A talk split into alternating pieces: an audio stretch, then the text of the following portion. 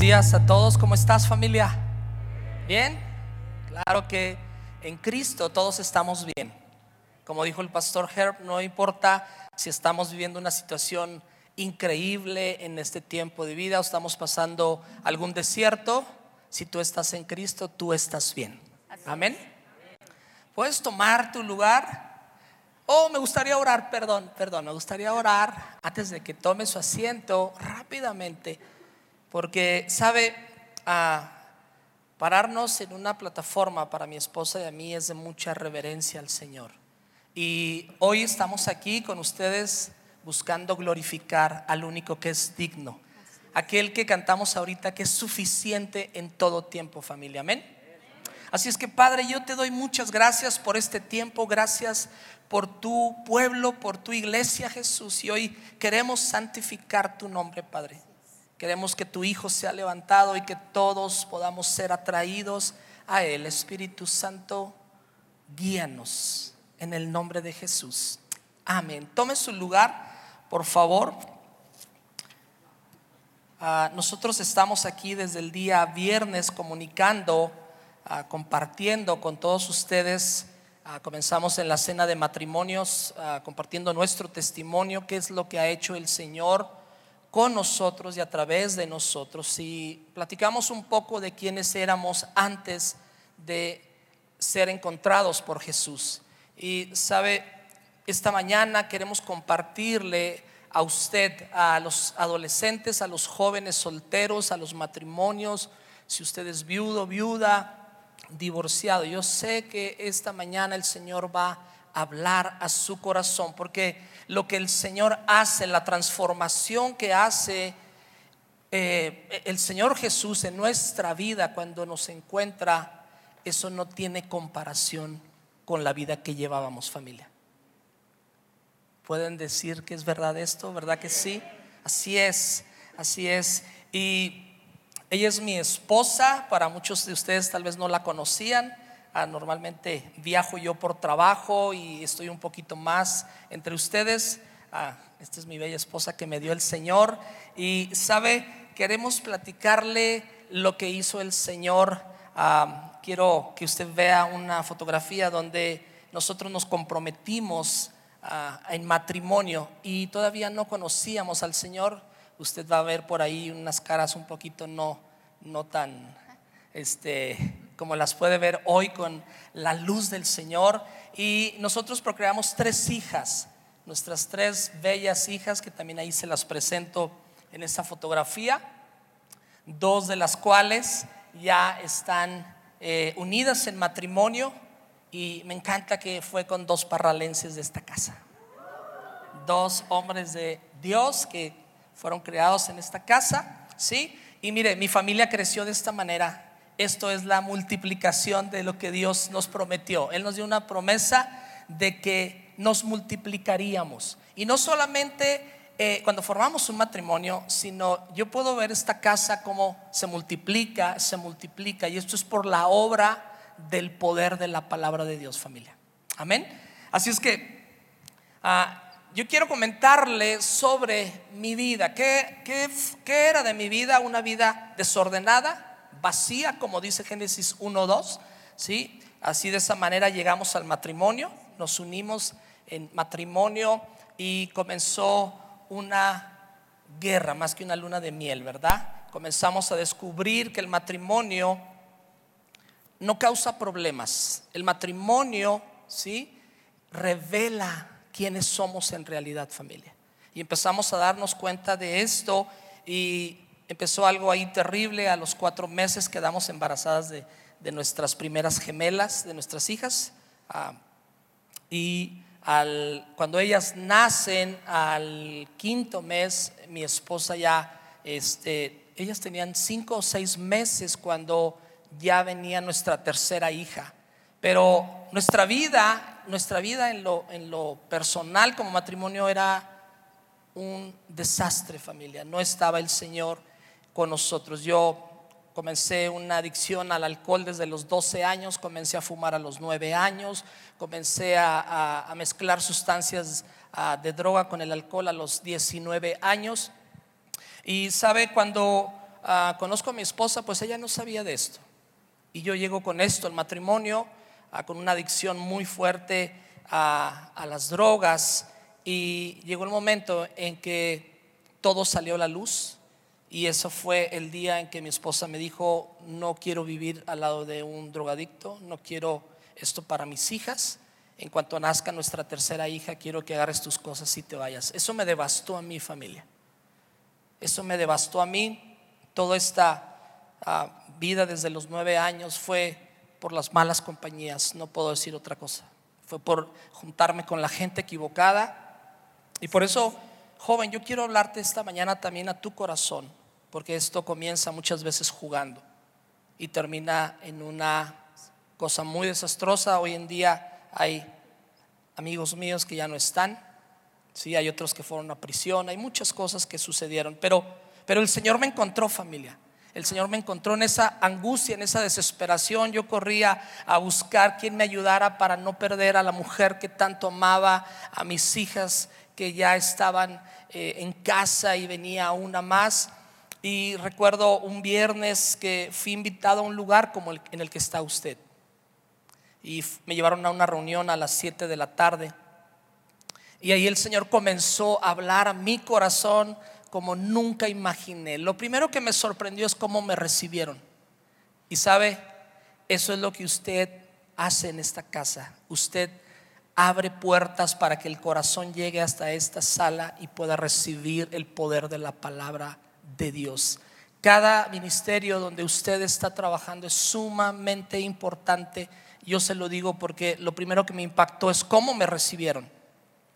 Pero quise sentarme hasta la última fila de, aquel lugar, ¿verdad? Pegado a la pared de ser posible para si era necesario salir huyendo. Y recuerdo cómo aquel predicador comienza a hablar y comienza a hablar y yo dije, es que le comunicaron todo lo que yo soy, porque Él describió a través de la escritura mi vida, así. Y yo, ah, vinieron cosas encontradas en mi mente, en mi corazón, y yo no quería voltear a ver a mi amigo que me llevó, pero yo decía, este fue un chismoso y le dijo a ese hombre todo lo que yo era, ¿verdad? Pero sabe, el Señor conoce nuestra vida, familia, conoce nuestro corazón. No hay una sola cosa que usted y yo podamos ocultarle al Señor. Y él leyó una escritura que está en Mateo 11, 28 y él, ah, para terminar su prédica, dijo, el Señor te dice hoy a ti que estás aquí, ven a mí que yo te haré descansar. Tú que estás trabajado, agobiado, desesperado, ven a mí que yo te haré descansar. Y sabe, yo me levanté como un resorte, yo dije, yo quiero eso para mi vida. Pero a la vez como vi que nadie se paró, entonces yo me senté, me dio vergüenza. Y mi amigo me acompañó a un altar como este, ahí recibí al Señor y hace 26 años y mes y medio yo fui transformado por el poder del Espíritu Santo. A partir de esa noche no volví yo más a probar una gota de alcohol, no volví a probar una gota de droga, todo lo eché esa noche por a la taza del baño y le bajé una y otra vez y esa noche fue en vela de no creer cómo me sentía yo. Y, ¿sabe? Mi esposa, ah, yo, yo me propuse, o, a veces pienso si me propuse, o, más bien fue el Espíritu de Dios que me dijo, no hables nada, no prometas nada. Imagínense ya este, prometiéndole que iba a cambiar, que iba a hacer muchas cosas, que ya iba a llegar temprano a la casa y efectivamente llegaba a las 6 de la mañana. No es temprano, ¿verdad que sí? Efectivamente, y Ah, mi esposa estaba con toda razón cansada, agobiada de vivir con un, hombre así. Ustedes mujeres, ¿quién quiere vivir con un hombre así? Nadie, nadie. Pero nosotros también sufrimos por lo que estamos atravesando, familia. Y pasaron dos meses y medio. Yo quiero que mi esposa les platique qué, qué, le sucedió a ella, qué vio eh, en mí o qué vio de Dios en mí para que ella tomara una, una decisión. Eh, cuando mi esposo va a este lugar, claro que yo no sé que él va a este lugar. Y algo que no comentaste y lo quiero comentar es que dice que cuando él recibe a Cristo, eh, él pasa a hacer una oración y, de verdad él iba hambriento. De verdad él iba rendido, de verdad él, él, iba diciendo, si, si nadie más, si alguien no hace algo por mí, no puedo, o sea, no puedo con mi propia vida y menos voy a poder arreglar eh, mi matrimonio. Creo que la posición en la que él pasó hizo que sucediera lo que sucedió. ¿verdad? Y, él me cuenta cómo cuando él hace la oración de verdad de decirle a Cristo, ven a mi corazón, dice que aliento de vida, porque dice que él suspiró de una manera tan fuerte que, que él me platica, yo sentí como vino a mí un no te puedo decir cómo, pero era como un calor sobre mí. Bueno, y, él llega a la casa y no me dice absolutamente nada. Y pasan los días y pasan los días y pasan los días. Y yo solo les puedo decir algo. Fue tan real su transformación que yo no pude dudar que a él le había sucedido algo. Yo no sabía cómo llamarlo, yo no sabía qué decir, qué le pasó, porque realmente... Eh, pues claro, veníamos viviendo una vida de mucho desastre, de mucha pelea, de, de violencia eh, verbal, de sobajarnos, de pisotearnos. Veníamos muy destruidos cada quien de, nuestros, de nuestras familias. Imagínense, nos encontramos, pues eh, teníamos donde vaciar todo el desastre que veníamos siendo el uno y el otro, ¿verdad? Y cuando Él llega y se convierte, era indudable por lo que veníamos viviendo. Y eso a mí pasaron como dos meses y algo, me hizo preguntarle, así, literal, ¿qué estás haciendo? ¿A dónde estás yendo? ¿Qué, qué, sucedió contigo? Y bueno, les hemos contado, ya no queremos volver a retomar lo mismo. Voy yo por primera vez a, un lugar como este y me sucede exactamente lo mismo. Veníamos cansados, veníamos muy necesitados, veníamos con un corazón humilde a buscar ayuda y no sabíamos exactamente cómo iba a ser pero nos encontró el Señor. Y, ese día yo también tengo un encontronazo con la presencia del Señor y pasó algo extraordinario. Eh, el Espíritu Santo nos atrapó de tal manera que no pudimos parar de ir y de ir a escuchar y a, oír y a aprender de lo que estaba pasando desde que nos convertimos hasta el día de hoy. Pero eh, algo que les quiero decir es que fue tan evidente el cambio en nosotros que mucha gente empezó a voltear a ver qué había pasado con esta pareja de desubicados, desordenados, locos, porque empezaron a ver un cambio tan real y tan genuino que los ojos de la gente empezó a voltear. Y aquí quiero hablarles del poder de la transformación de la cruz, porque nosotros no tuvimos que hacer nada más que rendirnos, rendir el orgullo, rendir la fuerza con la que vienes y decir yo necesito de verdad, y lo hemos oído mil veces, alguien más fuerte que yo, pero solo lo decimos. Pero cuando nos rendimos ante ese, esa fuerza mayor, ese, ese Dios tan maravilloso y entendemos por la revelación del Espíritu Santo lo que Él hizo en la cruz. Suceden cosas espectaculares en la vida de hombres y mujeres que el mundo eh, dice, estos ya no valen. Y, tú mismo dices, yo no valgo. Y viene el Señor y te, y te transforma y empiezas a ser testimonio para muchos. Y acordándonos y platicando de, esta, de la transformación, alguien que fue impactado eh, fue la vida de mi papá. Y quiero platicarles un poco, dentro, les podríamos platicar muchas cosas que empezaron a suceder a nuestro alrededor, porque entró el fuego del Espíritu Santo y no podíamos callar ante el cambio tan, tan fuerte que hubo entre él y yo de, podernos comunicar, un perdón que no viene del ser humano, sino solo lo puede producir Dios, pasó entre nosotros. Ya no viví diciéndole, es que tú hiciste, es que tú hacías, ni él reprochándome. Entonces, esa libertad que sentíamos, eso que vino del cielo a nosotros, lo empezamos a hablar, a gritar no nos avergonzamos delante de nadie como no lo hacemos ahora, no nos avergonzamos del poder de Dios, del Evangelio, de predicarlo, de decir lo que el Señor hizo y pagó en la cruz del Calvario para que ahora lo podamos vivir y lo podamos sentir en una realidad. Y, el primer, uno de los que fue impactado fue mi papá. Y quiero decirles, yo a él lo conocí eh, ya como a la edad de siete años, porque él fue muy lejano siempre de nosotros. Yo soy la menor de cinco hermanos. Este, y yo no había tenido contacto con él hasta ocho años más o menos lo conozco. Y él viene en ese tiempo trabajando en, en la policía Y, y, él empieza de cero, ¿verdad? Y algo que le pasa a la gente cuando logra cosas muy fuertes, se enorgullece demasiado por sus logros. Se, se, se, mete una soberbia donde dice, ¿quién, ¿quién me puede enseñar a mí? ¿Quién, si yo lo logré, ¿verdad? De la nada me levanté y, y se meten unos orgullos terribles en el ser humano. Pero gloria a Dios que viene el Señor y deshace todos esos orgullos y de verdad comienzas a vivir lo que es la vida real. Y y quiero comentar esto que estaba mencionando mi esposa. Efectivamente, yo solamente tuve una charla con mi suegro cuando yo fui a pedir la mano de, mi esposa. Este, después, cuando estuvimos en la boda, fue muy corto. Y ya después él, se fue por, por, su mismo trabajo. Ah, él alcanzó niveles muy altos en, en lo federal, a nivel nacional. Ah, imagínense un director de Interpol México. O sea, estamos hablando de de una soberbia grande, de una supuesta seguridad eh, en todo lo que él hacía. Este, y él, un hombre acostumbrado a tratar a que todo el mundo le, reverenciaba, todo el mundo le cuidaba, rodeado de, sus agentes. Y, algo que yo observaba cuando venía a casa de, de mi suegra, a casa de Aguascalientes, él yo observaba esa violencia, cómo trataba a, sus hijos, cómo amenazaba a su hija si ella se equivocaba en la vida, cómo trataba a mi suegra. Y era por lo mismo de que él sentía esa seguridad en todo lo que había logrado desde muy joven. Y, bueno, él sí, ah, con su hija, su única hija mujer, este, tenía por llamarlo así como una rivalidad, pero, pero ambos eran del mismo carácter, ¿sí? fuerte, porque esto también lo descubrí cuando llegamos al matrimonio, ¿verdad?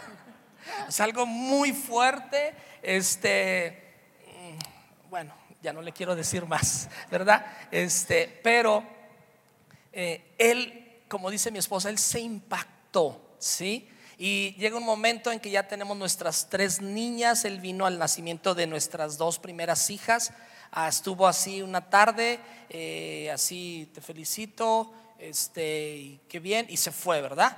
Y pasa que nace nuestra tercera hija y él ya no pudo venir por su trabajo.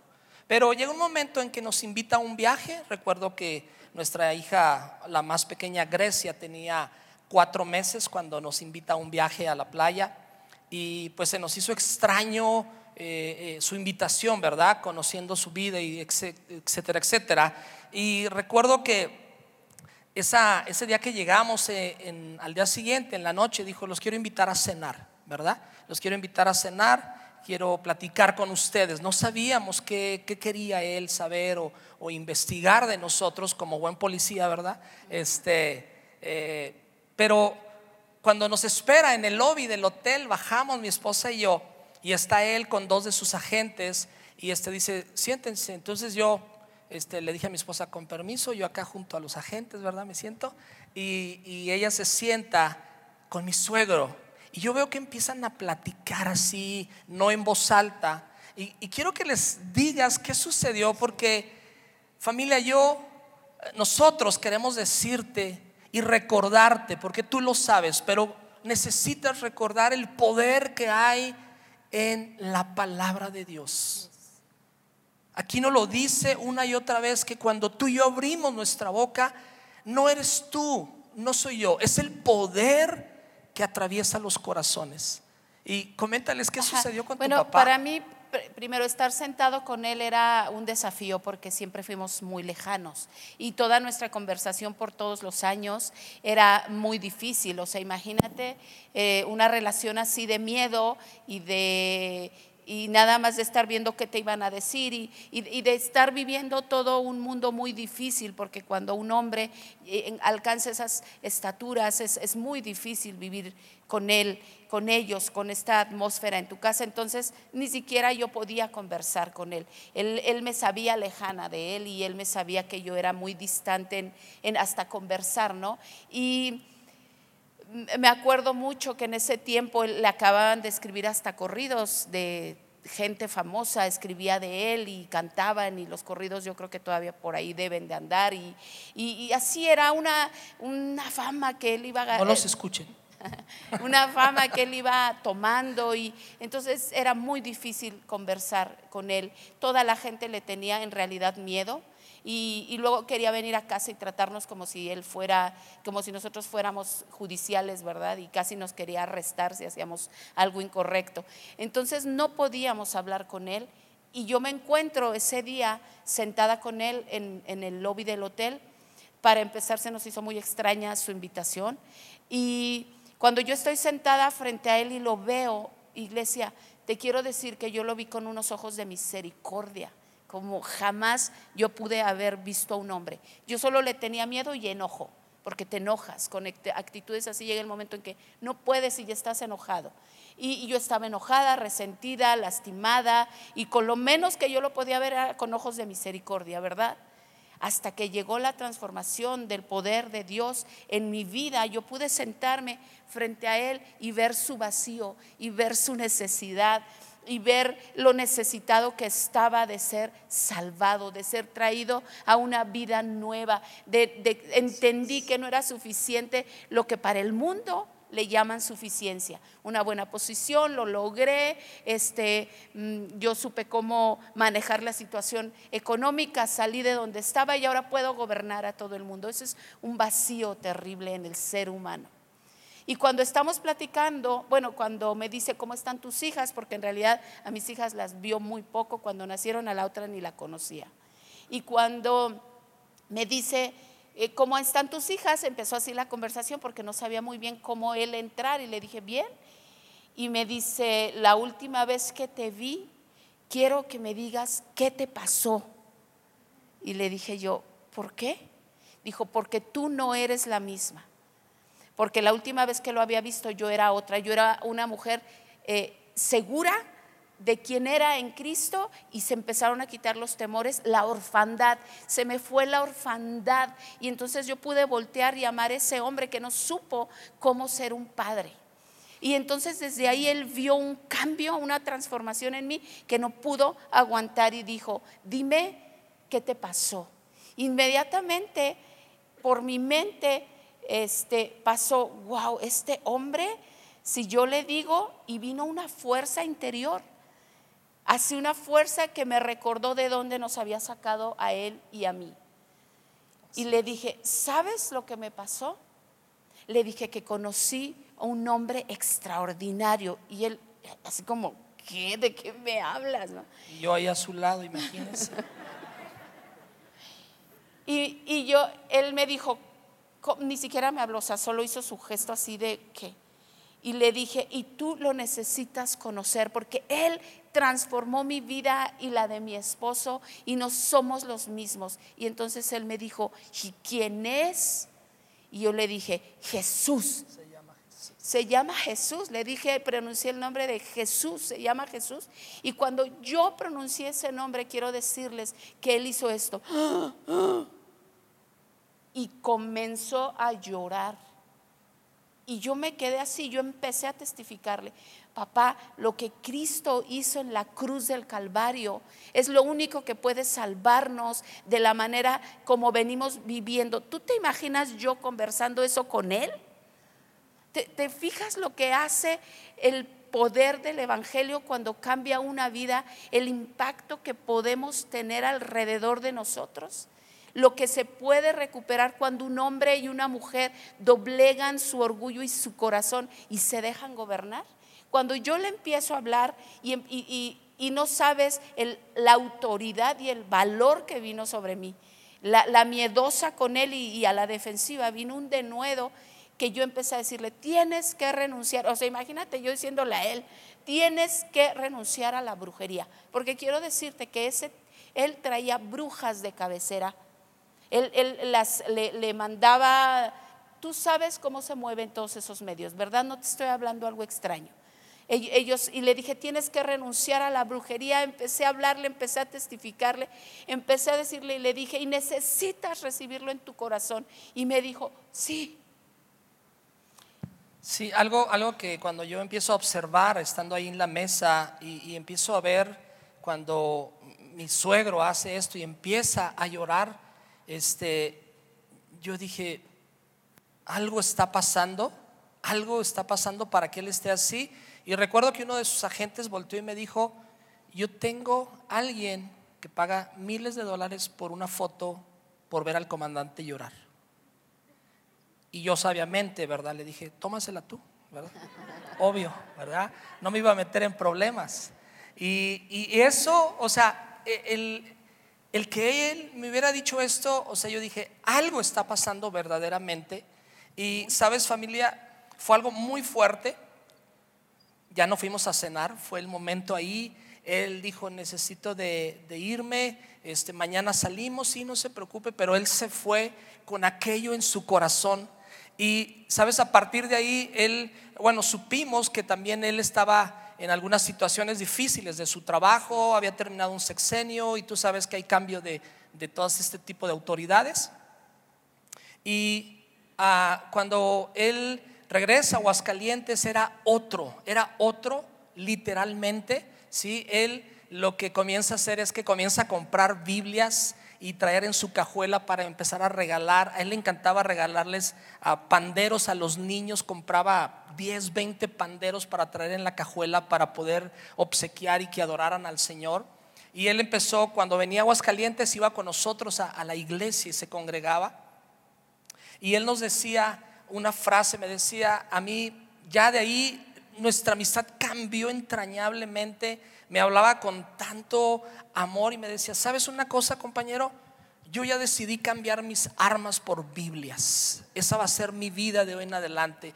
O sea, estás hablando de un hombre que sus agentes decían, este no es mi comandante, este no es el Señor que conocimos. Porque el poder de la cruz hace esto, familia, en nuestras vidas. Y sabes, dale un aplauso a Jesús. Gracias, Señor. Gracias Jesús. Y sabes, eh, cuando vienen estos problemas a, su vida, como también suele suceder en este tipo de, esferas de política y de mandos y tantas cosas, a él lo involucraron en un problema y él fue a parar a la prisión de alta seguridad más grande de México, que tú sabes de que te hablo de Almoloya de Juárez.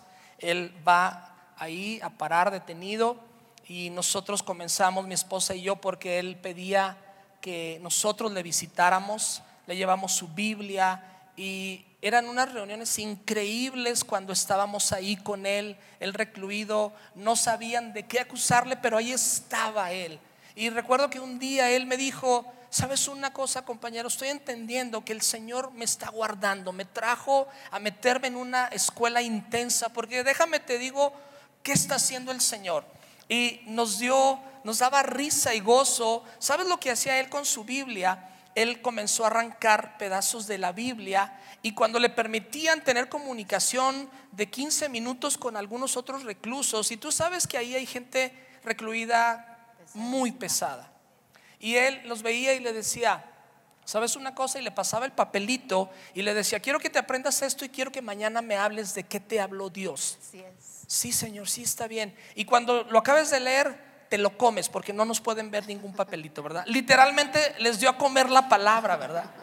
Y sabes, él alcanzó vidas estando allá adentro. O sea, él estaba maravillado, no era un hombre frustrado, no era un hombre enojado, ¿por qué todo lo que hice por mi país, todo mi trabajo? Nada, él se concentró en decir, gracias Señor porque me salvaste. Estando encerrado, él era un hombre libre familia.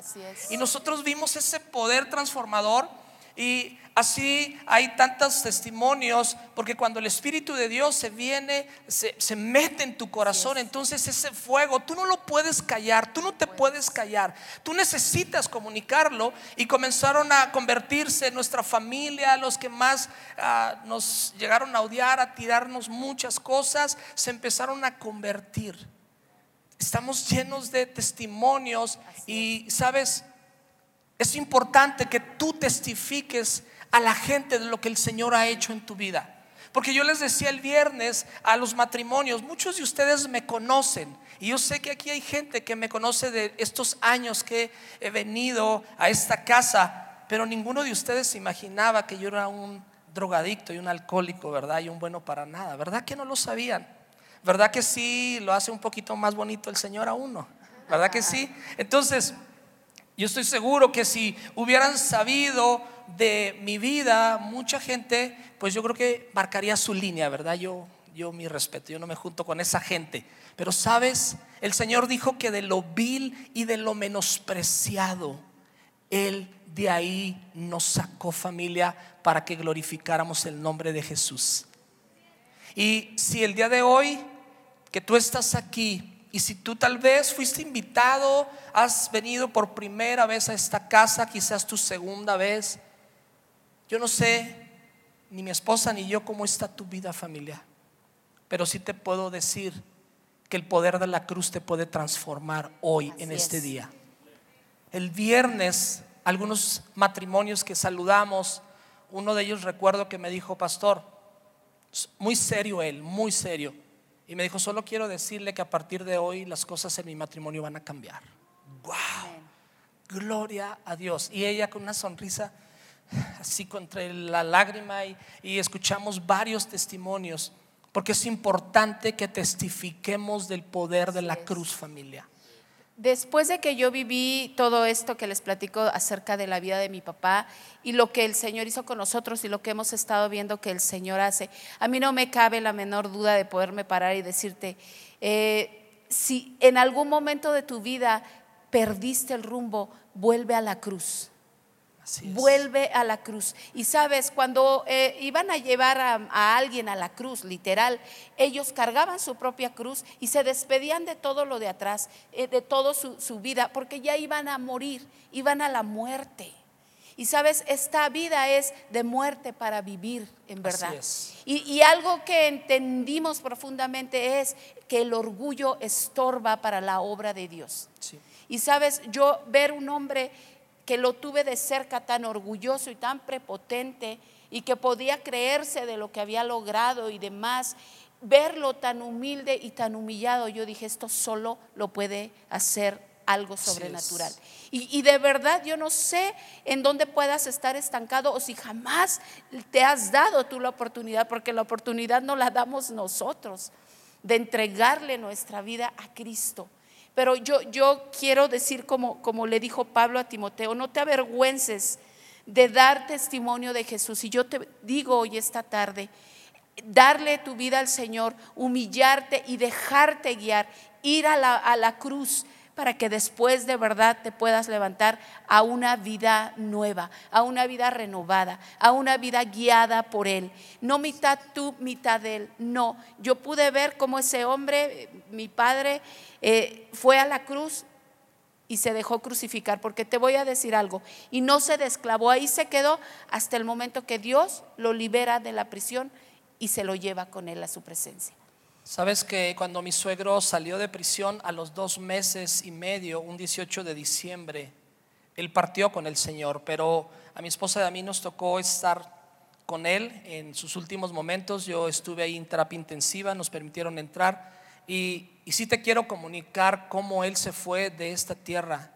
Él, yo llegué al verlo, yo me quebranté y él me dijo, compañero, no llores, porque yo hoy voy a estar en la presencia de Jesús.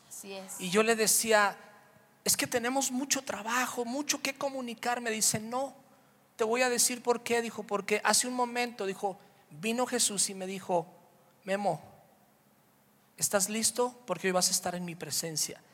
O sea, estaba infartado el hombre, pero estaba muy cuerdo. Y yo, y yo no pude decir más cuando él me dijo esto. Me dijo, solamente quiero pedirte un favor Predícale a tu suegra, predícale a tus cuñados. Dile que si un día me quieren volver a ver, necesitan recibir a Jesús en su corazón. Yo, o sea, es algo que dices, wow, esa es una vida que tuvo un encontronazo con Jesús, familia. Alguien definido, alguien decidido, alguien que en su lecho de muerte dijo, yo estoy seguro a dónde voy a estar este mismo día en la presencia del Señor. Y esto, familia, tú necesitas pensar en esto. Porque sabes, a veces en la vida de, nosotros como, como, iglesia nos enrolamos tanto en, los quehaceres y muchas veces aún en, en los mismos ah, quehaceres de la, de la iglesia que nos olvidamos quiénes somos y de dónde venimos familia. Y, y llegamos hasta a pensar que hoy lo que estamos haciendo en una plataforma, en una puerta, en un estacionamiento, en una escuela dominical, es por lo que nosotros sabemos hacer o por nuestra habilidad. Te quiero decir que tú y yo juntos somos lo que somos por el poder de la cruz. Amén. Tú y yo somos lo que somos porque la palabra de poder, la palabra que dijo Jesús no regresa vacía, fue la que un día te sacó de donde estabas, te cambió la vida. Pero bien dice su palabra que si el grano de trigo no cae y muere, no puede dar fruto. Y sabes, lo acaba de decir mi esposa, cuando venimos a este lugar con nuestra propia cruz es porque ya decidimos no volver atrás. Y ahí cuando morimos a nosotros mismos es cuando Jesús te puede resucitar a una verdadera vida familiar. Amén. Y sabes, yo quiero esta mañana pedirte que por un momento cierres tus ojos. Cierra tus ojos y piensa un momento de dónde te ha traído el Señor. Quizás tú no estabas en la posición mía, no eras adicto a ninguna droga, al alcohol, pero quizás tu carácter te hizo perder familia, te hizo perder confianza de tu esposo, de tu esposa, te hizo perder tantas cosas. Piensa por un momento quién eras antes de que el Señor te encontrara. Y si tú estás aquí hoy en esta mañana por primera vez escuchando de quién es ese Jesús, de quién es ese, del poder que hay en esa cruz, yo quiero invitarte a que tú nos des el privilegio de poder orar por ti y contigo.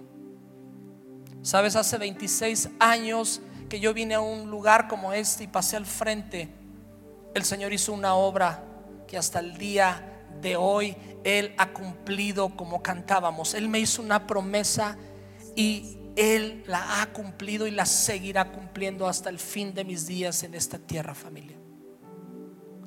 Si tú eres una persona con una necesidad fuerte en tu corazón, si tú necesitas reconciliarte con el Señor, porque habías perdido el rumbo pensando que, que haces lo que haces por ti y hoy te has dado cuenta que es por el poder de la cruz que tú estás aquí con vida y estás bajo la, la, protección de una casa, estás en medio de una verdadera familia, que es la familia de Dios. Yo quiero que tú vengas en esa posición arrepentido delante del Señor. Ponte sobre tus pies familia. Pónganse sobre sus pies. Mi esposa y yo queremos orar por cada uno de ustedes, orar y pedirle al Señor que si el fuego que un día el Espíritu Santo puso en tu corazón, en tu vida, se ha extinguido, se ha apagado, que hoy lo vuelva a encender familia. Quisimos testificarte sobre la vida de, del padre de mi esposa porque a veces tú ves gente inalcanzable, a veces tú piensas que esa gente nunca va a querer escuchar de Jesús.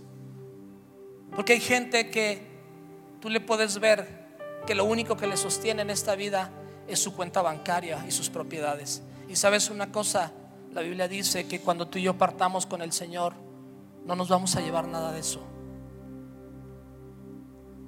Todo eso se va a quedar aquí. Y te vas a presentar un día delante de la presencia del Señor. Y el mayor anhelo de nuestro corazón y el que nosotros buscamos como matrimonio y como familia es que el Señor, cuando lleguemos a su presencia, nos diga, bien, buen siervo fiel, pásale al gozo de tu Señor.